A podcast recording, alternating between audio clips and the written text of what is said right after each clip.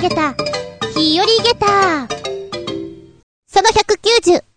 さあ、新年度始まり、新学期始まり、入学式も始まったようですね。爽やかなスタートを切っているんでしょうかえへ、おいら、すげえ爽やかじゃないんだけど。ちょっとここんとこ花粉ひどくないですか？もうね、ひどいなんてもんじゃないよ。今マックスだよ。鼻水とくしゃみと、目のかゆみに耐え、私はいつまで頑張るの？本当にそんな感じ。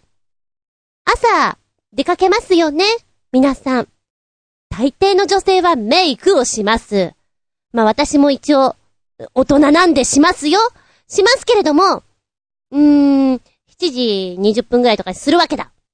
で、出かける前にやっぱり、アクショングシュアクショングシューっていうのを結構やるから、9時に現場に到着した時にはもうほとんど取れてるという段階です。意味ねえなーと思って最近は編み出したのが、マスクから上しかメイクをしない。いいのかなこれでって思いながらも、どうせ取れちゃうからね。もう、みたいな。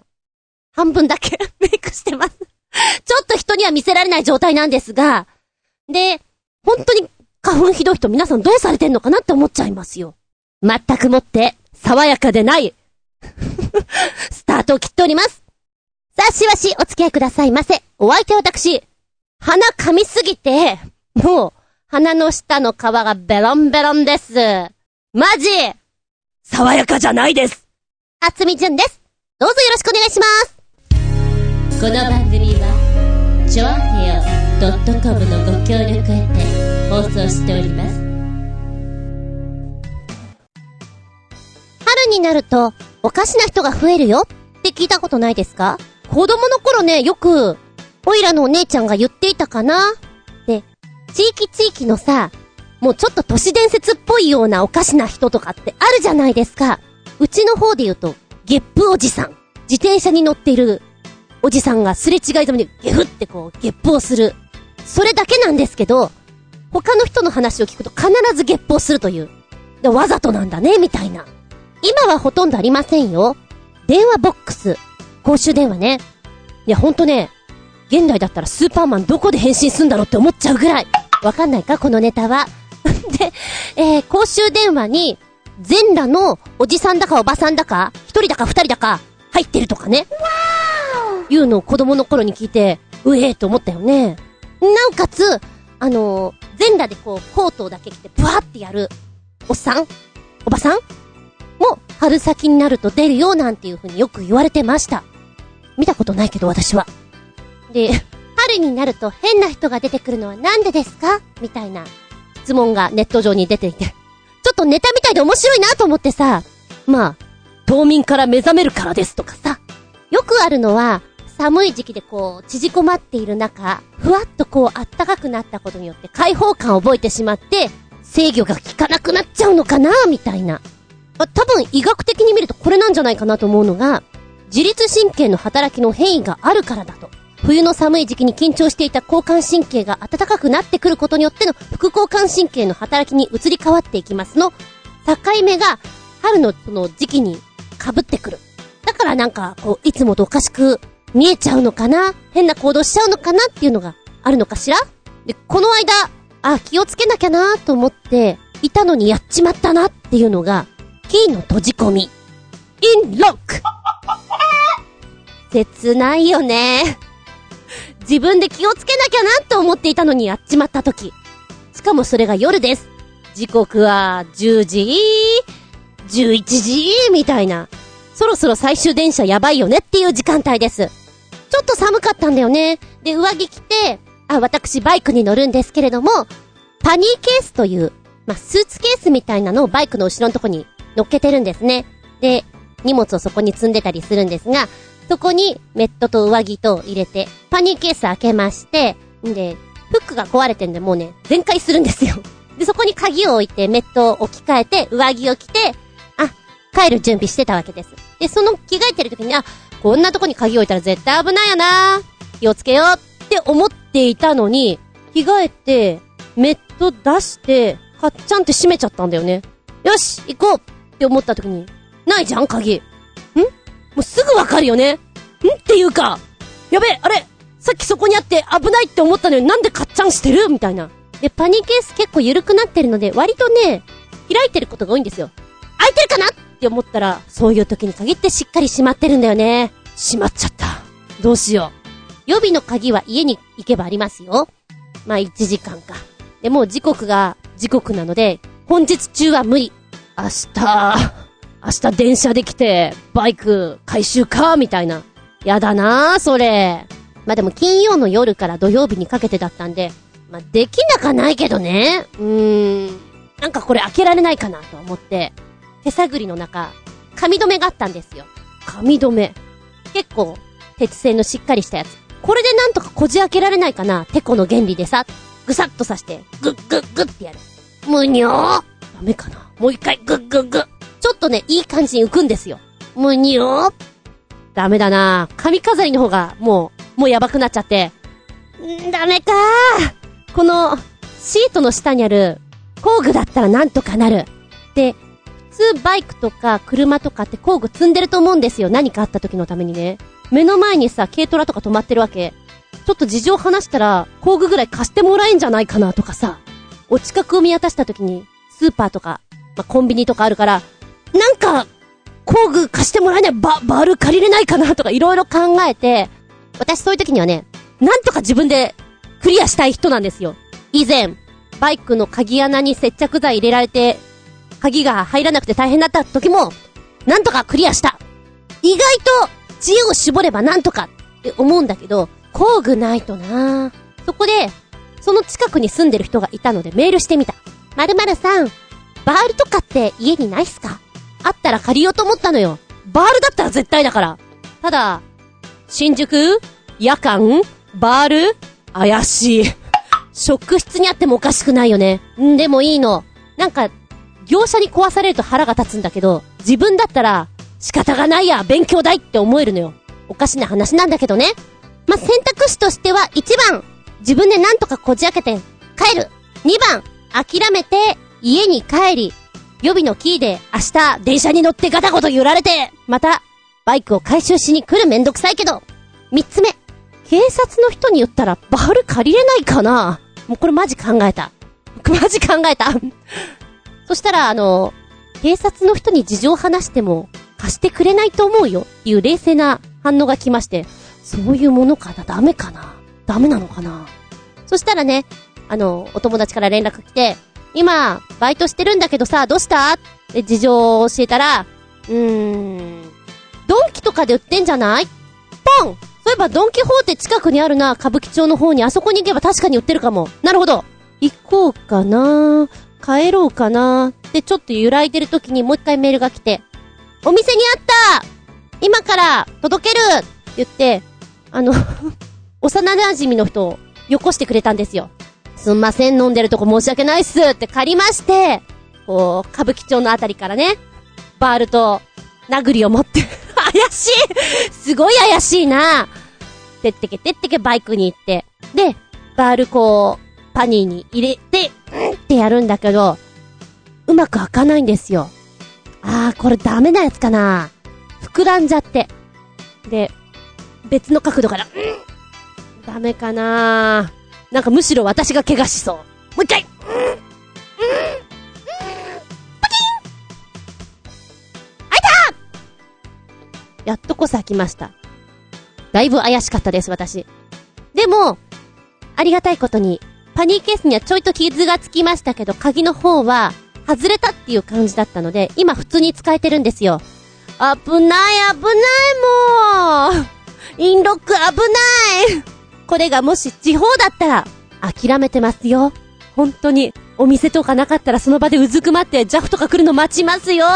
いやーもうちょっと気をつけなきゃ配達屋さんのバイトをしてた時には、腰のところにリングつけてそこからこうね、キーが伸びるようにして絶対にインロックしないようなシステムになってたのよ。あれいいよなってちょっと思った。毎回ドキドキすんだよね。あれ？鍵ないやっちゃった？やっちゃった？これが、バイクのシート下だったらもう完全アウトだったね。ふぅ。春は、緩みがちなんです。自分でも閉めていようと、思っていても、ゆるゆるゆる、ふわふわふわっとなってこういう結果になってしまう私。多分私だからやっちゃった話なんだけど、ネタの神様ありがとう。勉強になりました私がな、バールって、やっぱ、力があっていいな。あなたのお家にはバールありますか？うちにはないです。この間買いました。何の話？あ、春になると、頭の上からお花が咲いちゃうよっていう話でした。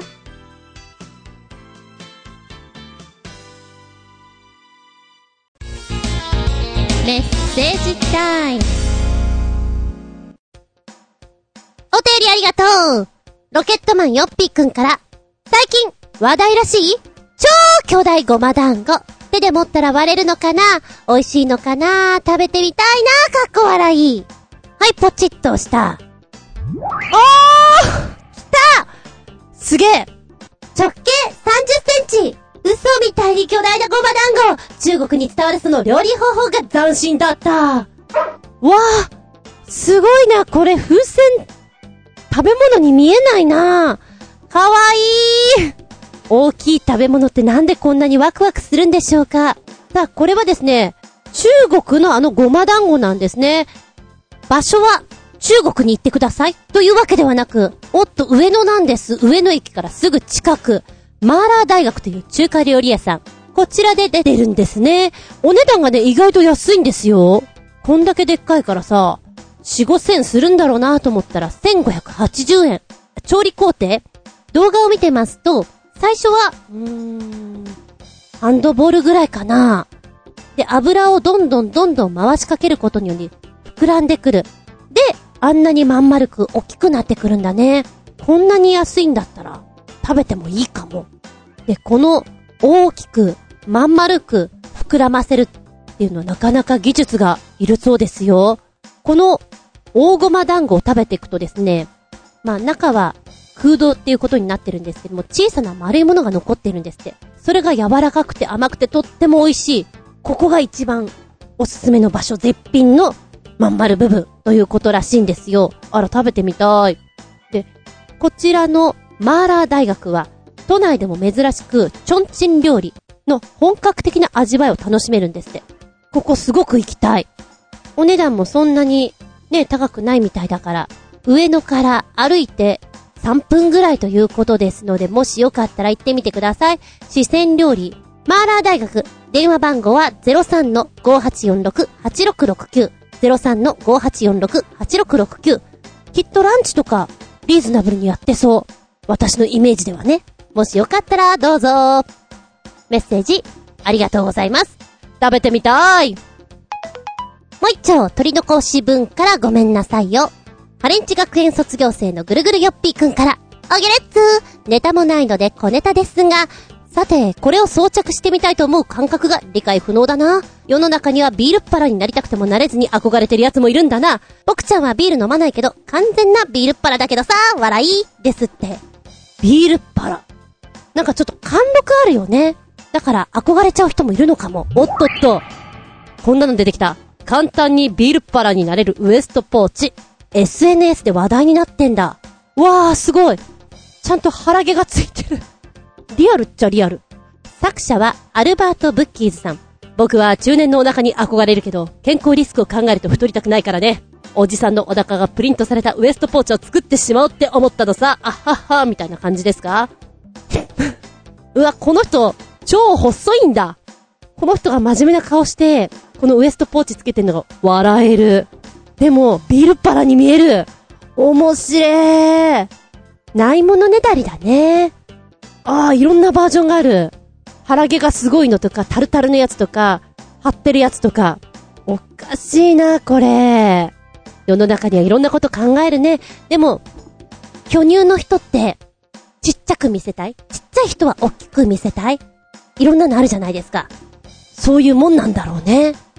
へえ、面白いなおいくら万円ぐらいなんでしょうね。ちょっと値段が書いてませんけれども。あ、まだ商品化されてないのかな？これ。こういうの作っちゃったよーっていうので、このウエストポーチ。その名もダッドバッグ。パパのバッグというウエストポーチ。もっともっと話題になったら、売れちゃうかもね。ウエストポーチ。小学校の頃にすんげー流行ったんだよね。で、やっぱ両手が楽になるじゃないですか。で、すぐに物が取り出せるっていうんで、楽ちん。今はウエストポーチだと、物がいっぱい詰め込めないんで、ヒップバッグの方が多かったかな。そっから斜め掛けとかを使うようになったけどね。このビールっ腹からビールを出しちゃうところが素敵です。これ仕様になってたらもっといいね。うん。ありがとうございます。面白グッズ売れるかな？売れるかもよ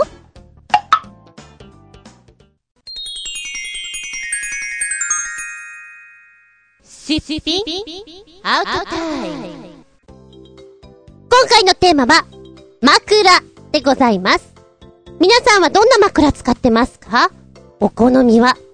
枕って、買ったことないんだよね。家にあったもの。それから、実家を出るときに、布団セットをもらったので、そこにくっついて、いた枕をずっと使ってるので、かれこれ、28の時に家を出ましたので、火の負の、もうかなり使ってます。本当にかなり使ってる枕さん。ん特にこれがダメとかはなかったんだけど、今ね、交換目安の年代を見ると、長くて5年、早くて1、2年、なんだって。わあ。わ、全然、3倍使ってるよ。そのレベルで。まあ、なんで、そのぐらいで買えなさいよっていうと、まずは、低反発とか、綿の場合だと、へにょり具合羽毛とかもそうなんだけどさ、へにゃへにゃになっちゃっても元の感じではなくなってるからその替え時んで、あとは、ダニーちゃんたちかな？ダニーちゃんたちは増えますよ。もうダニー王国と化してますよ。そして人間の、この何？古くなったさ、皮膚とか、そういったものもなんか入り込んでしまってるから、まあ、お綺麗ではないですよね。で、枕とかって、クリーニングとか出しませんでしょ？って考えると、替え時がそのぐらいだと。言われてるみたいです。変えなきゃって今必死に思ってしまうところなんですけれど、で、おいら、家に帰ってきてご飯食べる、で、やることやってすぐ寝ればいいんだけど、ボケーっとしてる時間があったりする。で、ついついこたつのとこに転がっている抱き枕のパンダちゃん。これを当てがって、長い時は3時間ぐらいそこで寝てしまうわけだ。ベッドで寝るより長かったりする時がある。で、寝方が悪いと首が、あーっていうのがこの間の話で、一回すごく、どういう寝方したのかな？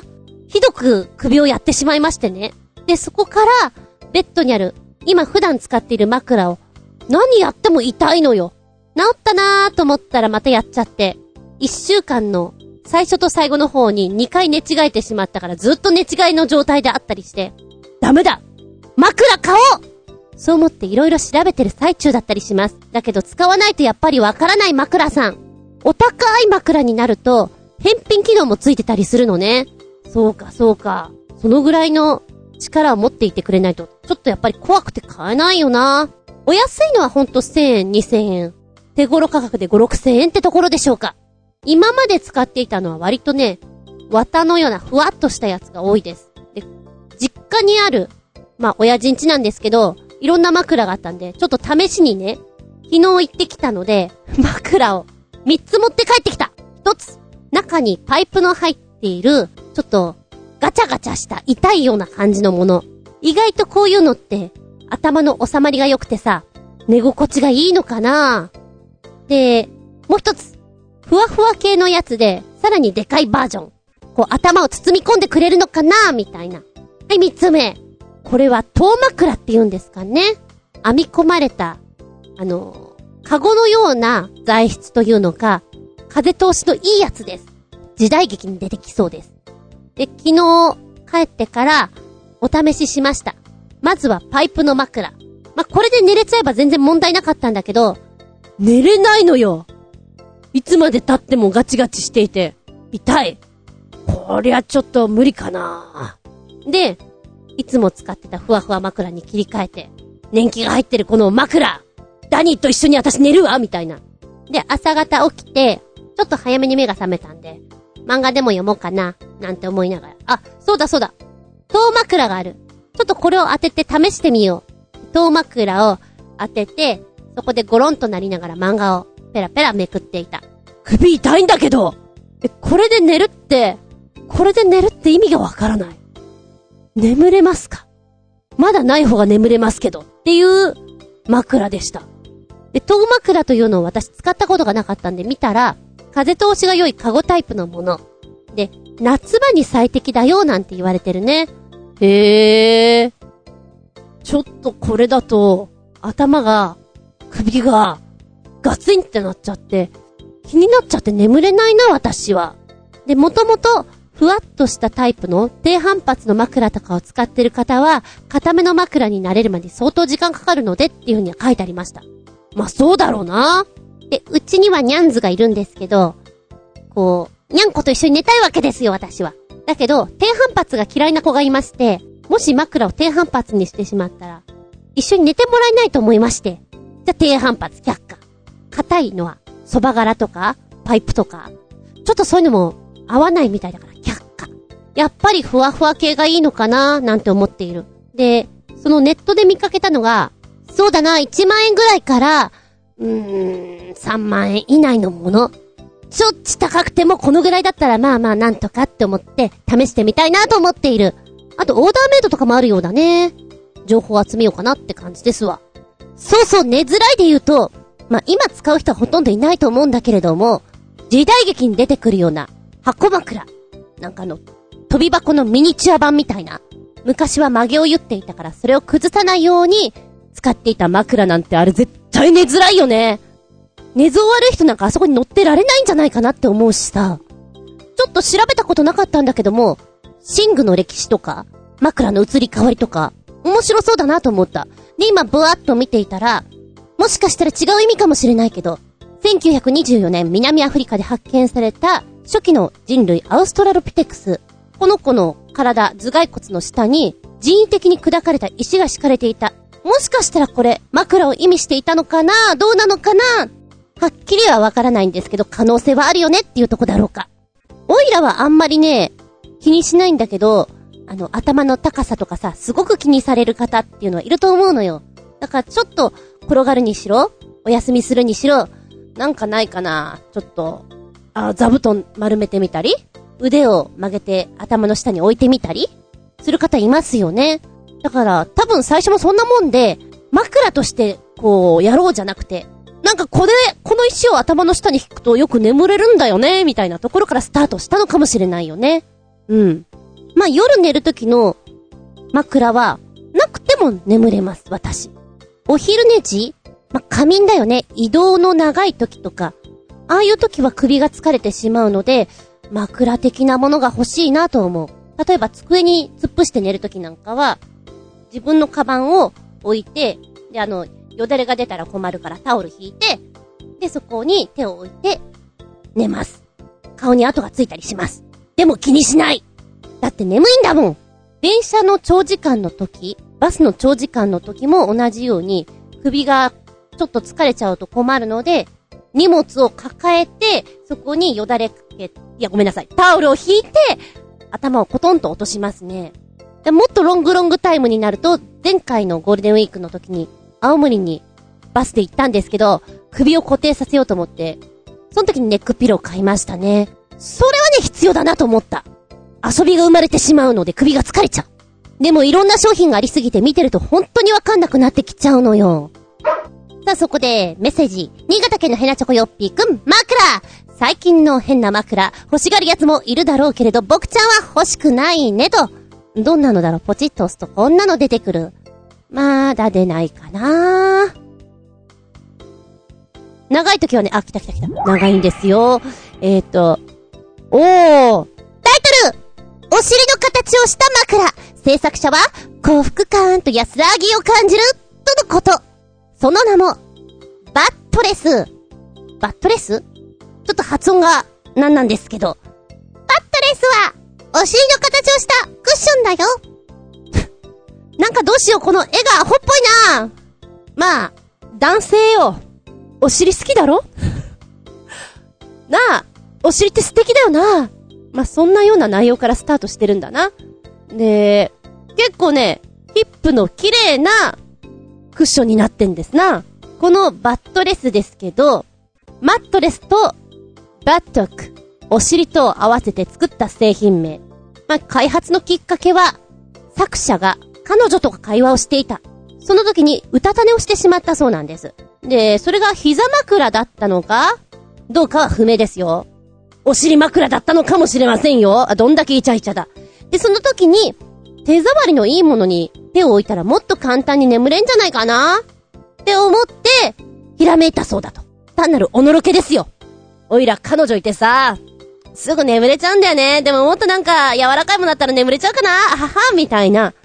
で、なおかつ、この、お尻の枕なんだけども、ちょうど、お尻の割れ目があって、足がニョキって生えてるじゃないですか。そこのとこにちょっと隙間があるようなところで、そのくぼみを、今ね、この作者はここにうつ伏せになって寝ていらっしゃる。ああ、なるほど。パッと見ね、お尻の匂いを嗅いでるような感じなんだけども、息苦しさは、くぼみがあるからないんだなと。へえ。考えられてんだかどうなんだかよくわかんないけど、へえ。もちろん、横向きでも、仰向けでも使うことができます。欲しいかって言われたら私もいらないです。で、この、カバーもいろんなタイプがあるので、まあ、面白いっちゃ面白いけどね。お値段9700円だよ。いらねえよ、これ。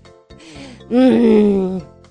で、ベッドからこのお尻がニョキニョキって出てる絵が、おかしいおかしいよ、これよく、腕枕タイプとか、見たことあります。ハンズとか、ロフトとか、ああいうところだね。まあでも、眠りに誘ってくれるものが、人それぞれ違うじゃない？これでよく眠れるって言うんだったら、まあ、まあ買ってくれたまえよ。ちょっと引くけどな、とは思う。おそらく、この子の家に遊びに行った時に、100メーターぐらい低いのよ。ずさーケツがベッドから出ているけど。うん。これで寝てるのかい？みたいなのは。後でみんなに言いふらしてやろう寝た寝たみたいな。ちょっとしめしめと思いながらその場を後にするけどね。うん。変わった枕を作る人は他にもいるんですよ。えー、新潟県のヘナチョコヨッピーくんのメッセージに戻りたいと思います。えっ、ー、とね、おー、この、この表現の仕方は新しいな。ヘビ、リアル、抱き枕で画像検索枕とはいえ、気持ち悪いな、かっこ笑いだって。なるほど。ちょっと画像検索してみるよ。はい、出てきた、出てきた、ニョロニョロリーン。え、これ抱き枕なの？私には蛇のおもちゃにしか見えないんだけど。結構長いよね。あの、うん、確かにね、気持ち悪いのもあれば可愛らしい顔のやつもあるのよ。これどうやって使えばいいんだろうか。とぐろ任せてそれで寝ればいいんだろうか。うーん、抱き枕かどうかって言えたら、なんか、抱くんじゃなくて、巻かれるタイプだから抱き枕ではありません却下まあ面白いけど。続いて、魚、リアル抱き枕で画像検索面白いが、欲しいとは思わないな。以下、全部同じく同文えー、っと、野菜と、肉と、パンと、アニマルで調べてみてねってことなんだよね。よし、やってみようか。まあ、このね、蛇のところをちょちょちょっと魚に切り替えれば、ドン。ええー、魚の方がちょっと嫌かもわあ、いろんなお魚がいるのね。大魚、大魚。これはでもサイズ感で言ったらちゃんと抱き枕です。かわいくねー。これいらねー。ん、そうだね。あのー、熱帯魚みたいなのもいれば、深海魚みたいなのもいて、ちょっと選んでいいよって感じ。はーん。120センチぐらいあんだね。いらない。まあ、ただ、抱き枕ではある。野菜にはちょっと期待しちゃう。なんかきっと可愛らしいんじゃないかな。大根とか人参とか、そんな感じでしょ？よいしょ。野菜リアル抱き枕、ドーン。ほらま、うん。えー、うん。今ね、可愛いなと思ったの。枝豆とか枝豆？これは枝豆かい？エンドウ豆かい？まあ、どっちでもいいんだけど、豆が出ていて可愛いなと思ったの。あと、じゃがいもかな？これも可愛いなと思ったんだけど、あの、白菜とかは、リアル白菜とそんなに寸が変わらなくて、可愛いかって言われたら、これ枕にあったら白菜があるようにしか見えないんじゃないかなって、思いますな。他にはあ、椎茸ね。ニンニクもある。でもこれちょっと 大根でけえ。大根でけえよ。いろんなのあって、そうですね。可愛さで言ったら、大根さんがちょっと、あのー、たまにさ、大根さんの足のところが二手に分かれていて、本当に人間の足みたいになってるのがあるのね。で、これも足を組んでるようなやつで、ちょっと可愛い。ですよ。そうね。お部屋の中が畑みたいになって可愛いっちゃ可愛いのかな？これはお好みですな。よし、じゃあリアルな肉いってみよう。肉、肉、肉。とんかつとか？あー、こっちに、あ、これ私がよく使っていたお肉屋さんにこれあったわ。お肉クッション。枕バージョンもあるの。うわ、でっかいのあるなほうほうほうほう。大中小とありましてね。でっかいのは、本当にこう、抱き枕っていうか、ちょっと、座椅子みたいな感じにも見えるね。中ぐらいが枕にちょうどいいのかな。ほー。あ、なんか鮭の切り身みたいなのもあるよ。あと、輪切りバージョン。太ももみたいなところの輪切りバージョンとかあって、面白い。次がパンだったかなパン、パッパッパッパン。今日さ、おいら、お昼にランチ食べに行こうと思って、朝早めに起きた。早めっていうか、まあ、10時ぐらいか起きて、パンを食べて、ちょっと遅めのランチ行こうと思っていたら、パンが美味しかったんでいっぱい食べちゃったのそしたらランチ食べることができなくなっちゃいましたなんか残念な気分でしょうがありません。はい。パンね。あー、パンね。あ、リアルだし、可愛いっちゃ可愛いかな。ほー、いろいろありますよ。ホットドッグとかね。クロワッサンとかね。サイズ感はね、今これ子供が持ってるから大きく見えるんだけど、そんなに大きくないのかなあ、でも焼きそばパン、これ男性持っていて結構でかいからいい抱き枕だね。ああ、私はパンが好きなんでパンもありかもしれません。部屋の中にこんなパンがいっぱいあったらなんか、すごい食いしん坊みたいだね。食パンとかもある。うーん。バターが乗ってるやつとかね。なぜか猫が乗ってるやつもあるけど、これは違う画像だね。なるほど、なるほど。可愛いじゃないか。っていうことは結構調べたら色々ありそうだね。スイーツとか。そんな気がする。日本ってすげえな。こんなの作っちゃうんだもんな。じゃあ、アニマルかアニマルって言ったら何浮かびますか？やっぱ浜口ですかねえ、それ関係ないですか？よいしょ。え？これ抱き枕なの？わ、なんかちょっとすげえな。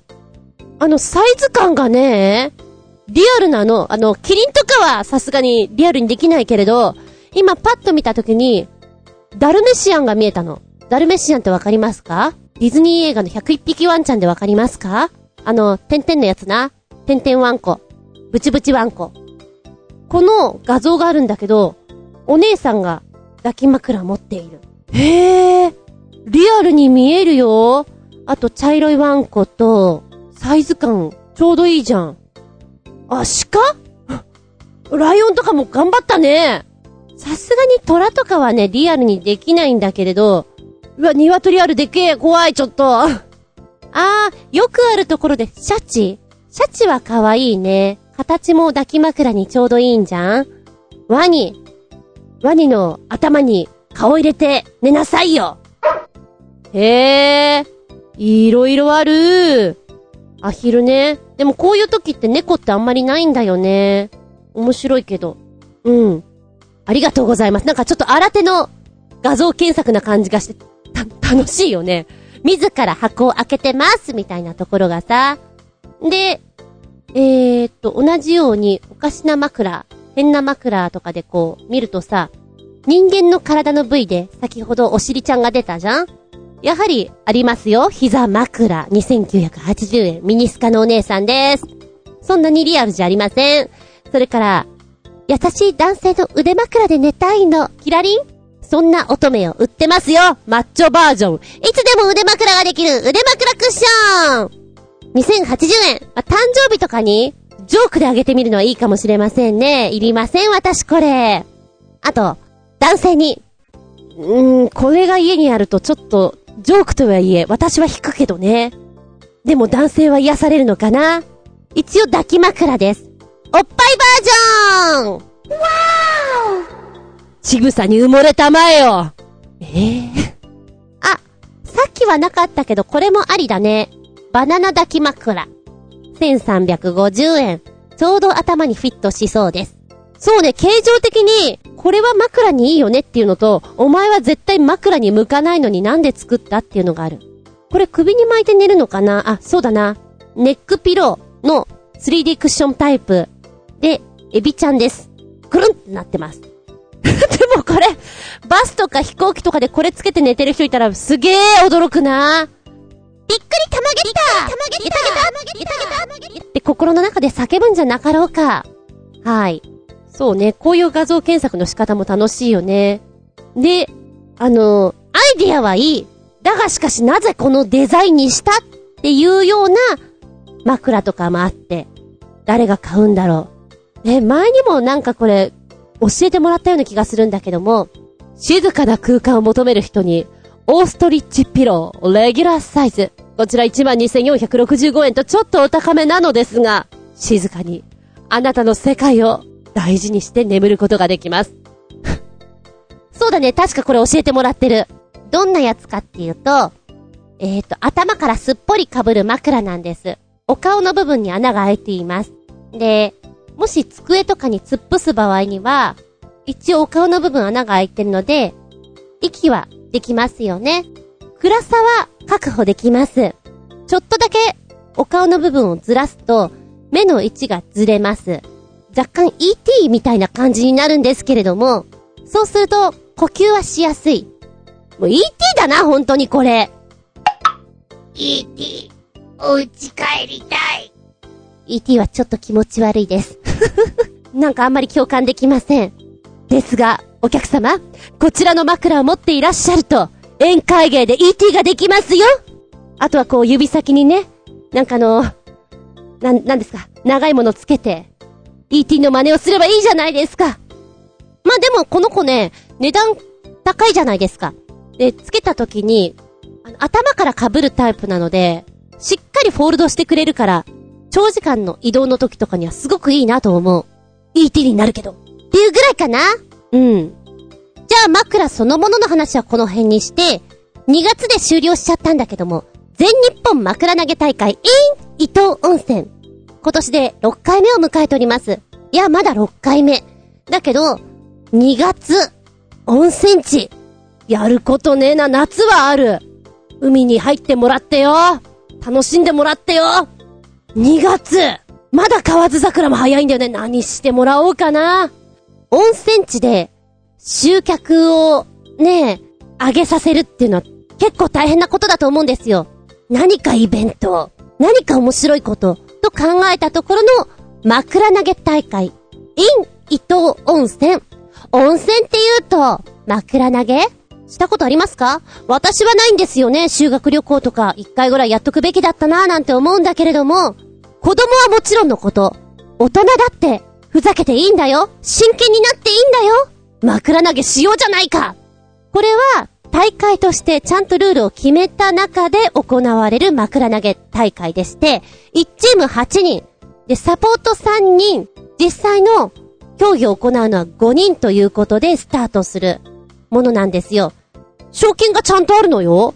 10万円だよ優勝10万円ちょっと嬉しくないですか？準優勝で5万円。3位だと3万円。で、お子様の部はね、あの、賞金ではなく、図書カードとなっております。ですが、今、ルール説明の動画とか見ていたんだけど、よくできてる楽しいな、これ。大将を一人決めまして、リベルを一人決めまして、そして、一試合、2分間という勝負。それを3セット行う。大将が当てられたら、もちろんアウトで、みたいなことが決められてるんですよ。で、先生が来たぞーっていうコールがあったり、枕を当てられてしまったら、失格なわけよね。そしたら、自分家の陣地にあるお布団にもう一回寝なきゃいけないとかさ、試合のユニフォームは浴衣を着てゼッケンをつけるとか。細かいの面白い。うん。これはやってみたくなるね。もし私が、高校生、大学生で、部活、サークルの仲間と遊びに行くとかがあったら、これ絶対誘うもんね。2月。来年の2月の募集は今年の11月ぐらいに始まると思うよ。ねえみんな、遊びに行こうよちょっと稼ぎに行こうぜって言って。本気で行く人はね、野球部、バレー部、コントロールある人、あとバスケ部か。その辺の人を狙うといいんじゃないかな。お誘いするとき。もちろんドッジボールが得意な人なんていうのはいいと思いますけれども、で、最終的に3セットやって、大将がどちらも勝ち残ってる場合は、どうやって決めるのかというと、大将が部屋の隅っこに行って、そこで、えー、膝立ちするんです。で、枕を遠投する。その距離で決めるそうだから、肩が強いやつを対象にしな。すばしっこくて、肩が強いやつな。動画楽しい。やりたくなっちゃうね。家族、親戚、揃ってエントリーするのも面白いかもしれませんね。ストレス発散にはすごくいいと思うの。ぜひ、ぜひやってください。私はお友達が少ないんでちょっとできないんですけど、いたらやりたいね。こういうのすごく好きだよ。はい。ってな話を最後にしつつ、本日枕でお話しさせていただきました。メッセージありがとうございます。はい、もう一つお便り、枕新潟県のなチョコよっぴーくん。枕といえば、話の前フリーの意味もあるので、トリックスの素晴らしい演奏でも聞いて心穏やかにしてください。それからネタのオチがありますから、かっこ前フリー。日本を代表するスーパーハイテクニックフュージョンバンド。かっこ、さらに前フリー。なんと歌も歌っちゃうフュージョンバンド。普通歌うわけないけどね、かっこ笑い。さて、オチです世界的ドラマ、角田博大先生をボーカルにお迎えしての、全員楽器なしの超おまぬけなエア演奏ミュージックビデオ。なんだこれ !3 本ね。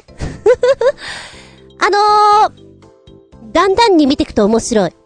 です。えー、まずね、いっちゃん最初のが、10分ぐらいあったかな？うん。ブー、ライデン、タイガー、ライブ2016、トリックスと書いてありまして、まあ、9分47秒の動画になってます。ライブバージョンということで盛り上がってます。なんかね、こういう曲聴いてると、すごくイメージ湧いちゃうのよ。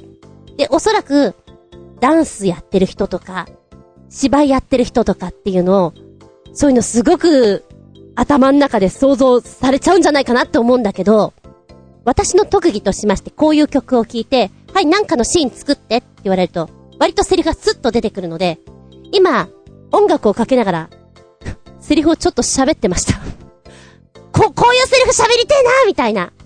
うん。聞かせられないのが残念です。いいね。ずっとこういうの聞きながら色々作業していたいなって思います。この、うーん、一番最初の曲でいくと、タイガーという曲、好きだな。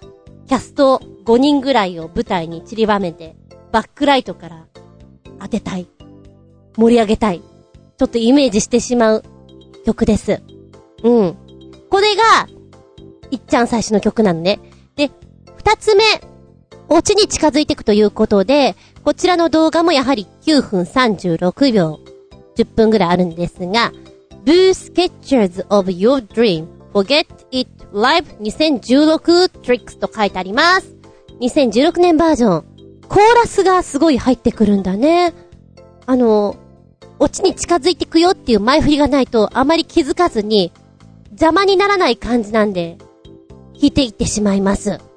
で、後半に向かって、あれ歌、歌、歌ってる 歌いますね。はい。っていう、ちょっとそのところで二度見をしてしまうところ、誰歌った？みたいな でもいいお声じゃないですか。ちょっとお客さんもびっくりで面白いんじゃないですかね。こういうのって。で、三つ目のオチなんでしょこれ、あのー、ねタイトルに角田博大先生がって書いてある。じゃない？全くわからないで見ていたら、曲始まってこれ曲が4分40秒ぐらいあるんだけれども、1分過ぎまで顔を出してこないんですよ。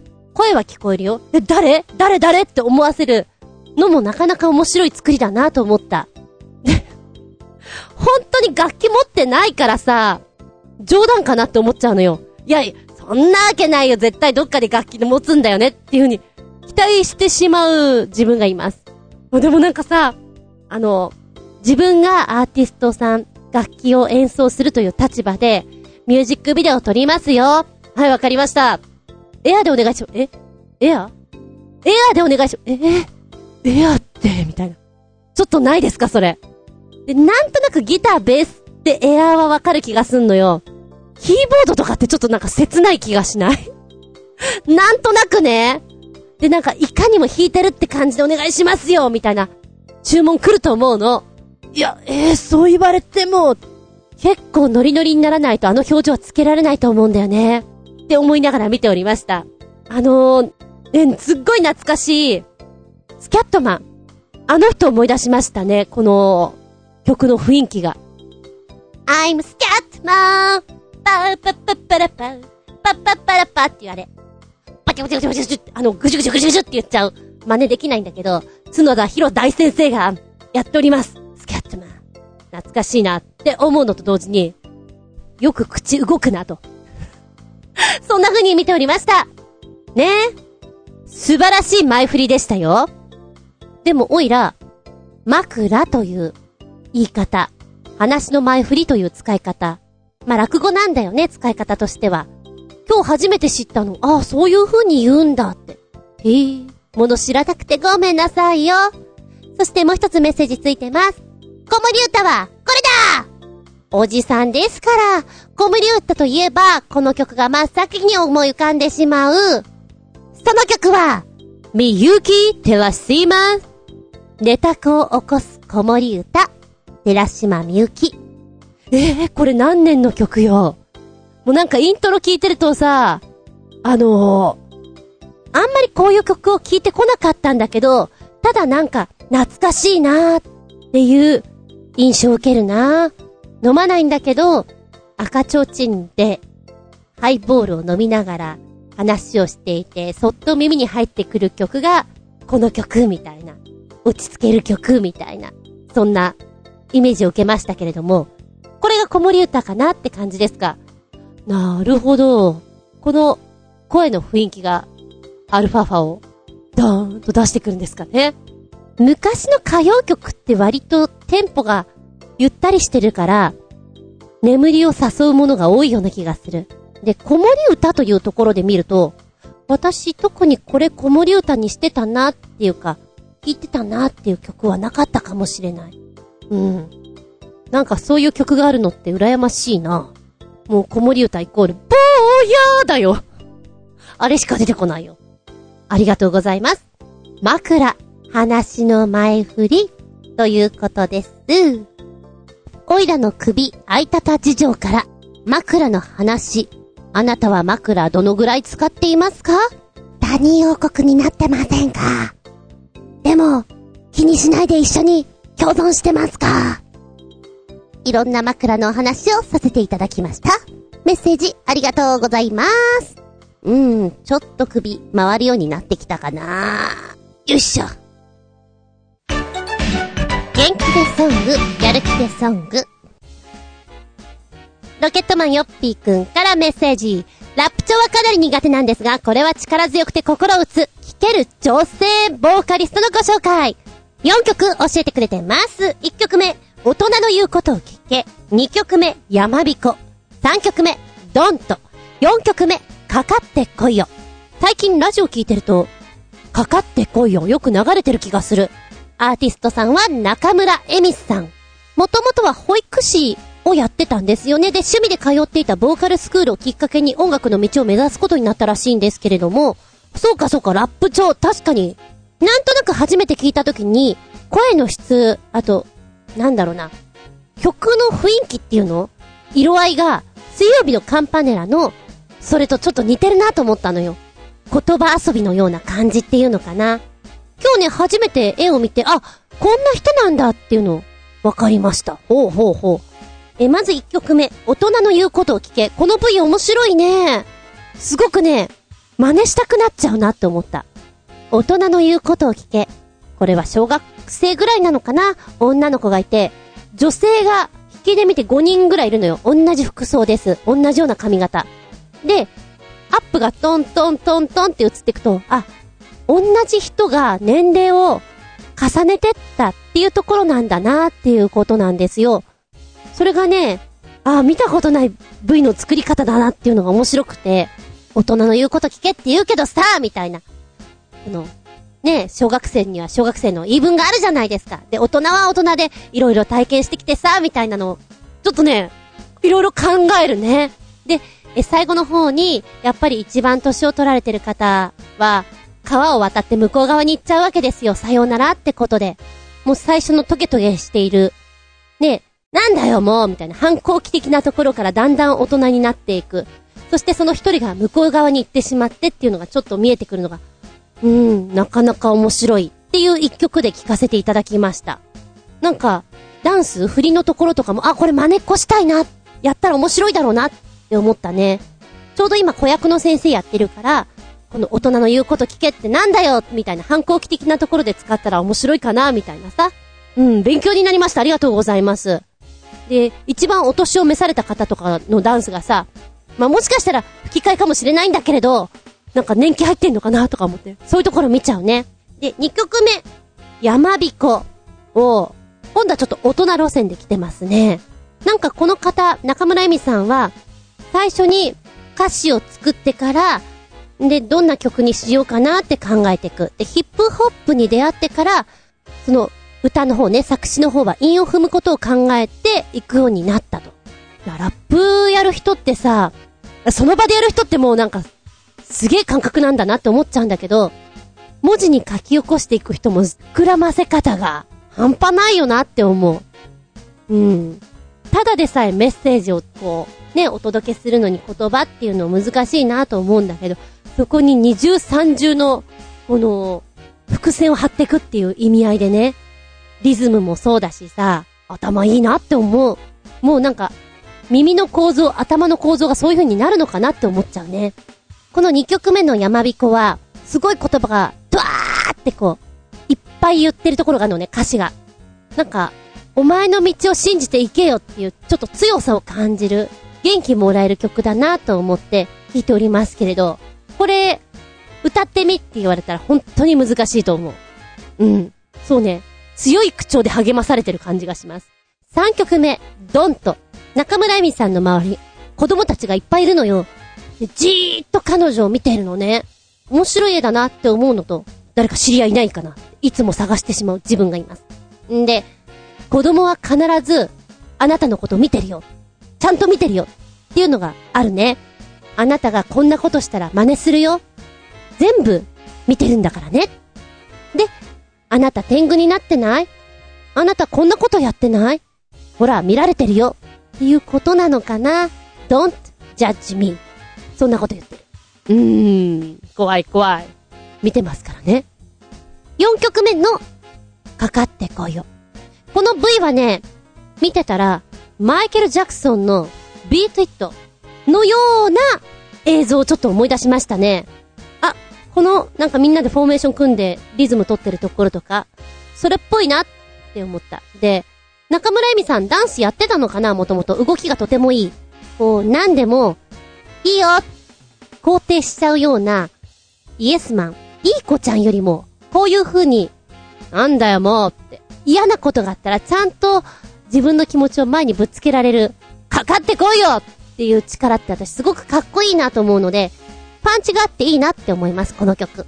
中村恵美さんなんかも、こういう言葉とか、ラップとか、やっぱやってる人だと、ネタ用のメモ帳持ってんだろうね。あ、今の今のセリフいい感じのいいんだね。ちょっともらっとこうみたいなね。スマホに入れてんのかもしんないけど、絶対ありそう。はい。本日、元気でソング、やる気でソング、中村恵美さん4曲教えていただきました。メッセージありがとうございます。この番組は、ちょあへよ .com のご協力へて放送しております。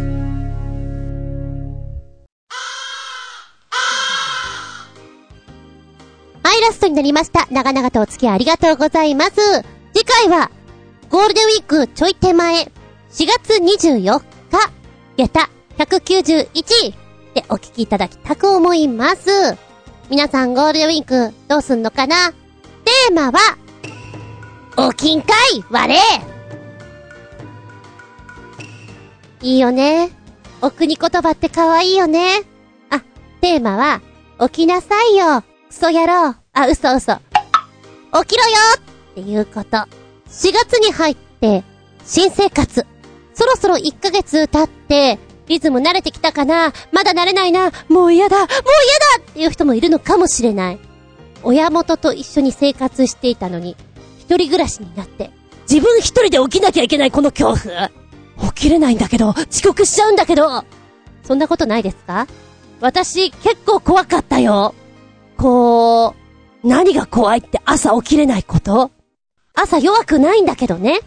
一体、いくつまで人に起こされてましたか？今も起こされてたりするのかもしれませんけれど、モーニングサービス使ったりしますか？目覚ましはどんなのお好きですか？この間、ハンズとかで、目覚まし時計見ました。ああ、今こんなのあるのか。ちょっとワクワクします。そんなお話をしていきたいと思います。おきんかいわれテーマは、長編ホームページ、お便りホームから送っていただきますか、もしくは私のブログ、ずんこの独り言の方にメールフォーム用意してございます。こちらをご利用ください。でなければ、直接のメールアドレス、全部小文字で、geta アンダーバー zun アットマーク yahoo.co.jp geta アンダーバー zun アットマーク yahoo.co.jp こちらをご利用くださいね。では次回は4月24日日付が変わるその頃に下駄191でお聞きいただけたらと思います。お相手は私、今すっごいお子様ランチが食べたいです。あつみじゅん。見舞い、聞く舞い、話す舞い。ずんこの話も、もう、おしまい。バイバイキーン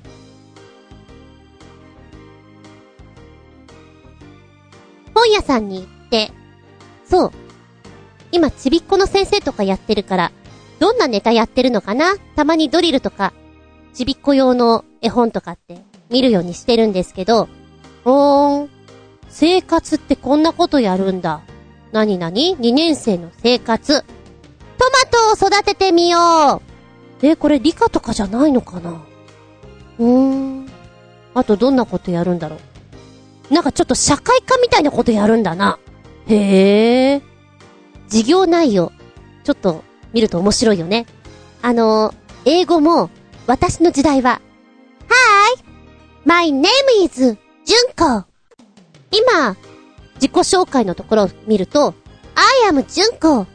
I am で言ってるんだなとかさ、私の時代の、本当に一番最初は、This is a pen.is this a pen? そういうなんつうの、お決まり文句から教科書スタートするんですよ。これは、ペンですか？いいえ、これはペンではありません。リンゴですみたいなさ。すごくおかしなネタだよね。そんな教科書でした。懐かしいな。教科書はどんどん変わっていくから、皆さんもたまに立ち読みすると面白いと思うよ。まあ、お子さんいらっしゃったらね、随時見て、おー、今こんななってんだ、みたいな、楽しいんじゃないかな、なんて思うんだけれども。で、前に、うんこ漢字ドリルこんなに流行ってるね、みたいなので教えてもらいました。確かに流行っていて、なんじゃタウンとかでもコラボってて。すごいなうんこ漢字ドリルこんなにうんこうんこ連行させるのもすごいよそう思ってた。2番戦時3番戦時が今出ていまして、うんこ漢字ドリル。ちょうどね、昨日見たのは、ハゲドリルでしたよ。あの、斎藤、斎藤さんだぞ。あの人たちがネタにされてるやつ。ただね、うんこ漢字ドリルに比べて弱いなぁ。面白いんだけど、うんこには負けるよなぁ。シュールじゃないんだよね、そこまで。で、やっぱりうんこ漢字ドリル強い。普通の学習ノートでうんこ、うんこノートもあった。いや、特に変わったところはないんだよ。ただ、あの、文字を書くところ一つ一つが、あの、うんこのマークになっていて、ちょっと勉強しながら楽しい気持ちになれるのかな？やる気が出るのかな？とは思いました。皆さんもぜひ行ってみてください。子供の学習コーナーに面白いですよ。ちょっとだけ笑い転げたうひゃひゃ